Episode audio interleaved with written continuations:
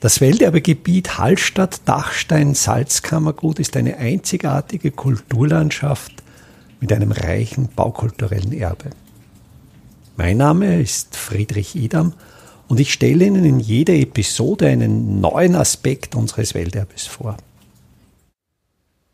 Die Ortsumfahrung von Hallstatt wird über einen Doppeltunnel geführt, der in Nord-Süd-Richtung in der Lehne des Hallbergs verläuft – der Tunnel gliedert sich in einen nördlichen und südlichen Abschnitt. In der Mitte dieser beiden etwa 500 bis 600 Meter langen Abschnitte liegt die Mühlbachschlucht. In der Mühlbachschlucht ist die Parkterrasse, das Parkdeck eingebaut. Über diese Parkterrasse gibt es eine eigene Episode. Ich stelle in die Show Notes einen Link zu dieser Episode. In der heutigen Episode möchte ich etwas über das südliche Portal dieses Doppeltunnels erzählen. Das Südportal ist wesentlich eindrucksvoller, schöner ausgeführt als das Nordportal des Tunnels im Ortsteil Dremischen. Das Südportal stammt aus der Errichtungszeit. Es wurde 1965 gebaut. Es ist in massiver Steinmauerung. Kern ist es natürlich ein Betonbauwerk, das mit massivem Quadermauerwerk verkleidet ist. Die Schauseite, die Frontalansicht ist eine rechteckige Wandfläche und in diese rechteckige Wandfläche sind die beiden Mundlöcher der beiden Richtungstunnels eingeschnitten. Die Gewände dieser Mundlöcher sind mit einem Rundbogen überspannt. Die Spannweite liegt so bei etwa 5 Meter. Das gesamte Bauwerk ist etwa 17 Meter breit. Das Mauerwerk, das ist in Quadern und die Quadern liegen in horizontalen Scharen und hier wird die Tektonik des Geländes aufgenommen. Also der Dachsteinkalk hier ist es ein sogenannter Blassenkalk, der im Wesentlichen durchörtert wurde, der liegt auch in solchen mehr oder weniger horizontalen Schichten. Man spricht von sogenannten Bankungen und dieses Motiv des Gebirges ist hier in diesem Portal wiederholt.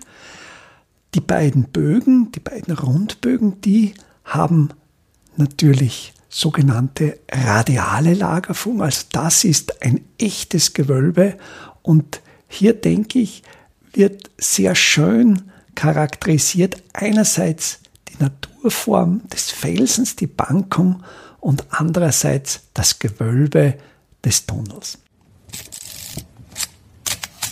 In der Mitte dieses Bauwerks ist ein Bronzerelief befestigt. Dieses Bronzerelief ist das Wappen des Landes Oberösterreichs, weil das ein Straßenbauprojekt des Landes Oberösterreich, der Landesstraßenverwaltung ist. Es wurde 1964 wurde es in Angriff genommen, da gab es einen Landtagsbeschluss und im April 1964 wurde mit den Bauarbeiten begonnen und ziemlich genau ein Jahr später, im April 1965 war der Tunnel fertig.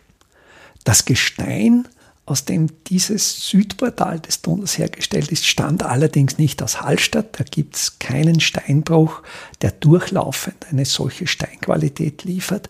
Das Steinmaterial stammt aus Bad Ischl. In Bad Ischl wurde bis 1999 am Hubkogel im Stadtteil Reiterndorf ein Steinbruch betrieben.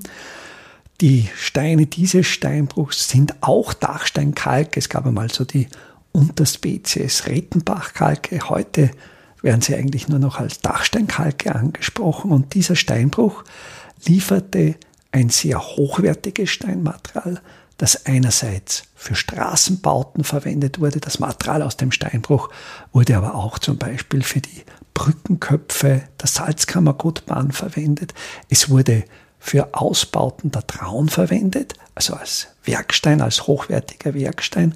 Andererseits aber wurde dieser Ischlerstein auch als Dekorstein verwendet. Er lief unter dem Namen Ischler Marmor. Es ist jetzt kein Marmor, Marmore zeichnen sich ja durch eine grobkristalline Struktur aus, während dieser Stein lediglich eine feinkristalline Struktur besitzt, aber er ist polierbar.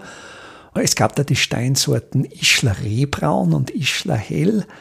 Und auch der Stein, der hier in Hallstatt verarbeitet ist, aus diesem Hubkugelsteinbruch, der hat so einen leichten Hellockerton. Ganz typisch sind in den Klüften auch die weißen, dichten Kalziteinlagerungen.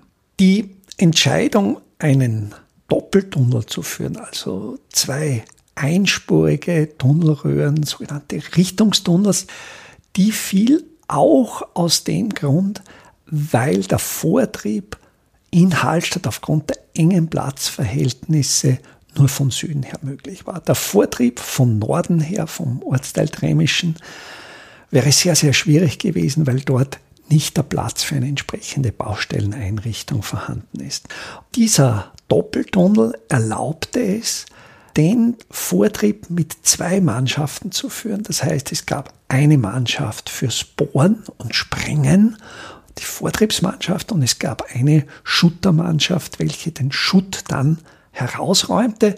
Und der Einsatz dieser Mannschaften war immer wechselseitig in beiden Röhren. Also die arbeiteten zu zwei zehnstündige Schichten am Tag an einer Tunnelbrust, also das ist vorne vor Ort, wurde gebohrt und gesprengt, während auf der anderen Seite das Schuttmaterial ausgeräumt wurde.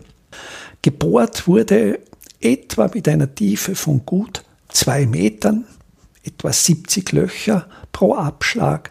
Es wurden pro Bohrloch wurde etwa ein Kilogramm Gelatindonnerit, das ist ein sprengölhaltiges Sprengmittel, also doch ein sehr starkes Sprengmittel.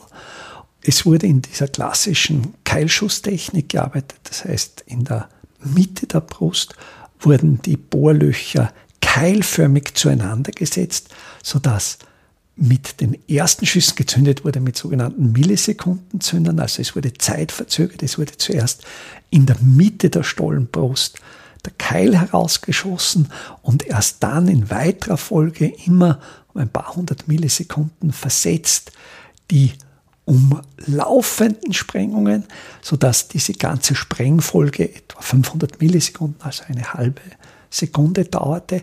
Dadurch erzielte man zwei Effekte. Einerseits wurden die Erschütterungen geringer gehalten, als wenn alle Schüsse auf einmal abgetan worden wären. Und andererseits bei dieser Methode prallen dann die Steine noch aufeinander, sodass sie sich da gegenseitig noch einmal zerkleinern, sodass ein sehr kleines Haufwerk anfiel, das dann auch relativ einfach geschuttert werden konnte. Das Ausbruchmaterial wurde gleich in der unmittelbaren Nähe im See versenkt, also heute, wo der Parkplatz am Kernmagazinplatz ist, dort wurde das Material in den See verstürzt, wobei hier die geologischen Verhältnisse insofern schwierig sind. Das Seeufer ist sehr steil, am Ufer sind Schluff, schlickartige Ablagerungen, die sehr glatt sind und das Material ist auch relativ leicht in die Tiefe abgeglitten. Es gab auch, der Parkplatz war schon wesentlich weiter Richtung See aufgeschüttet, als er heute ist und da ist dann eine große Menge Material in den See wieder abgerutscht. Man hat dann noch einmal ganz kontrolliert abrutschen lassen, sodass das Material jetzt eigentlich sehr gut verdichtet ist. Man ist dann daran gegangen, noch mit dem Restmaterial die Badeinsel aufzuschütten. Also auch die Badeinsel ist Ausbruchmaterial aus dem Straßentunnel. Wenn man jetzt vom Kernmagazinplatz zu diesem Mundlochbauwerk blickt, spürt man sehr deutlich den Verlauf des ursprünglichen Geländes. Dieser Bereich, das ist der sogenannte Voreinschnitt. Man sieht das auch sehr deutlich an einer sehr hohen und langen Futtermauer, die den Hang Richtung Echantal stützt. Dieser Voreinschnitt, der ist noch nicht unter Tage, da wurde das Gelände abgetieft. An dieser Stelle war ursprünglich ein Feld, das sogenannte Friedelfeld, und bei diesen Arbeiten fand man die Fundamente einer römischen Villa, die wurde damals etwa auf die Zeit 50 vor Christus datiert. Das heißt, über diese Flanke des Hallbergs, wo jetzt der Voreinschnitt des Straßentunnels ist, auch hier stand eine römische Villa. Diese römische Villensiedlung lief von diesem Bereich vielleicht noch ein bisschen weiter in den Markt hinein, dann über den Bereich, wo jetzt Talstation der Salzbergseilbahn ist und noch weit ins Echental hinein, also in diesem doch sehr sonnenbegünstigten Hangbereich, da war die römische Siedlung. Die anfänglichen Vortriebsarbeiten in diesem Bereich gestalteten sich sehr schwierig, weil man bereits in dem Bereich, wo jetzt das Mundlauchbauwerk steht, war eben nicht nur Schotter, sondern da war etwa auf halbe Höhe des Tunnels eine sehr massive Felsbank und über dieser Felsbank war der Moränenschotter, also sehr unterschiedliches Material. Wenn hier Moränenschotter liegt, ist das natürlich ein Indiz, dass der Fels darunter ein sehr hochwertiges Material ist, das dann vom Gletscher nicht mehr abgetragen wurde. Durch diese unterschiedlichen Materialien wurde der Vortrieb so gestaltet, dass man immer im oberen Bereich, das heißt im Tunnel, die sogenannte Kalotte, immer einige Meter weiter vorarbeitete, dieses sehr einsturzgefährdende Moränenmaterial sofort mit Spritzbeton abgesichert hat und erst dann den unteren Bereich des Tunnels, die sogenannte Strosse, nach unten abgeträuft hat. Zu Beginn kam man mit den Vortriebsarbeiten nur sehr langsam, das war nur ungefähr ein bis eineinhalb Meter pro Tag vorwärts. Und erst dann, als man wirklich im kompakten Blassenkalk war, da kam man durchaus Vortriebsleistungen von 14 bis 22 Metern pro Tag, was eben die relativ kurze Bauzeit von einem Jahr erklärt. Das Felsmaterial im Tunnel ist sehr unterschiedlich, also das ist nicht immer kompakter Felsen, das habe ich ganz im Kleinen bei den Felsabtragarbeiten in meinem Haus gemerkt. Da ist neben sehr kompakten festen Material, das im Dialekt auch Bäufen genannt wird, neben diesem Bäufen ist dann wieder sehr klüftiges, lockeres Material. Und so wurde auch dann die Sicherung des Tunnelquerschnitts ganz unterschiedlich durchgeführt. Also dieser Tunnelquerschnitt ist so wie es sich am Mundloch am Portal abbildet.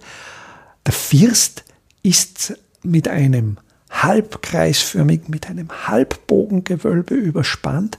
Die Seiten, die sogenannten Ulmen, sind senkrecht und die Fahrbahn natürlich je nach Kurvenbedarf leicht geneigt. Dieser Querschnitt ist bereits nach den ersten Metern des Mundlochs, also das heißt diese Wand des Mundlochbauwerks ist nicht nur eine Fläche, die mehr oder weniger nur 30 Zentimeter dick ist, die wird auch übers Eck gezogen. Also auch, da geht es eben noch einen Meter in die Tunneltiefe in diesem Steinmauerwerk und erst dann ist die Spritzbetonausführung, also der übrige Tunnel, ist in sogenannten Torkrettbeton gesichert. Da wird sehr schnell aushärtender Beton an die Wand aufgespritzt und je nach Bedarf, also dort, wo der Stein fest ist, da sind nur fünf bis zehn Zentimeter Torkretbeton drauf.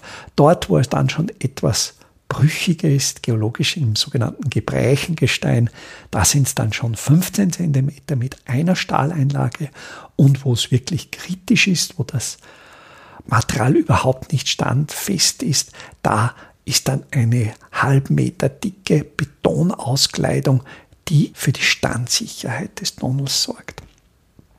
Mit dem Bau des Straßentunnels Hallstatt zwischen 1964 und 1965 wurde, zumindest nach damaliger Meinung, das Problem der Ortsumfahrung gelöst. Die Diskussionen, wie Hallstatt vom Autoverkehr erschlossen wie Hallstatt vom Autoverkehr umfahren werden sollte, die begann eigentlich schon in den 1930ern, weil ja ursprünglich eine Dachstein-Hochstraße geplant war, von der auch schon die ersten Kilometer in Obertraun vor dem Zweiten Weltkrieg angelegt wurden.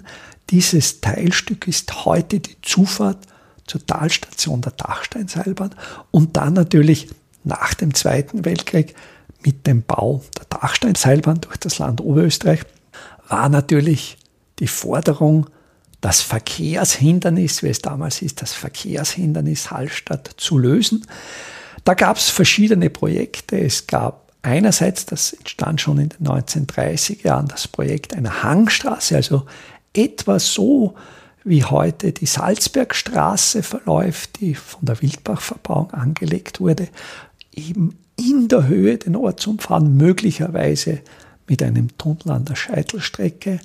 Und dann gab es in den frühen 1960er Jahren das sogenannte SAP-Projekt, wo der Ortsteil im Tremischen durch einen Tunnel unterfahren werden sollte und ab dem Landungsplatz eine Seeuferstraße gebaut werden sollte, der sehr viele alte Häuser, vor allen Dingen im Uferbereich, zum Opfer gefallen wären, die aber Gott sei Dank nicht gebaut wurde. Da gab es einerseits schon Widerstand in der Hallstätter Bevölkerung, damals gab es sogar eine Volksbefragung, aber der entscheidende Grund, warum dieses Projekt nicht ausgeführt wurde, war die schlechte geologische, die schwierige geologische Situation im Seeufer, die schon, wie ich vorher kurz erzählt habe, beim Aufschütten des Kernmagazinplatzes zu Abrutschungen geführt hätte.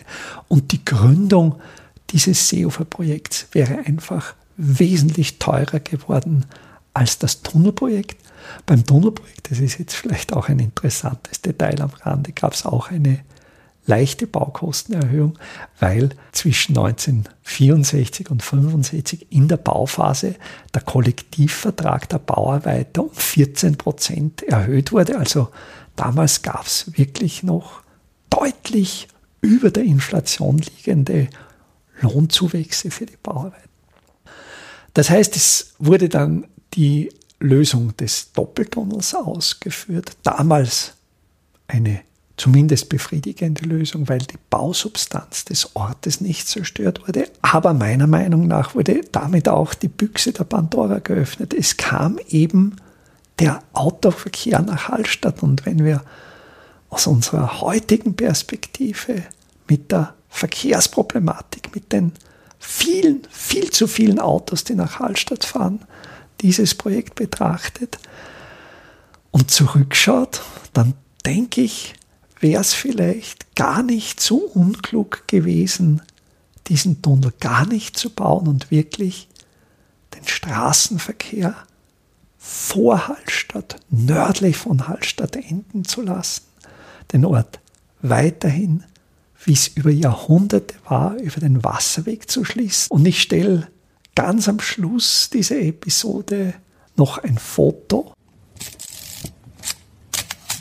vom Friedelfeld. Das Foto ist vor 1905 entstanden und hier sieht man vom Standort oberhalb des Mundlochbauwerks ausfotografiert den Blick über dieses Friedelfeld, den Blick über einen idyllischen Ortsteil Lahn, über Streuobstwiesen, dort, wo jetzt die Verkehrslawine aus dem Mundloch des Umfahrungstunnels herausgewählt.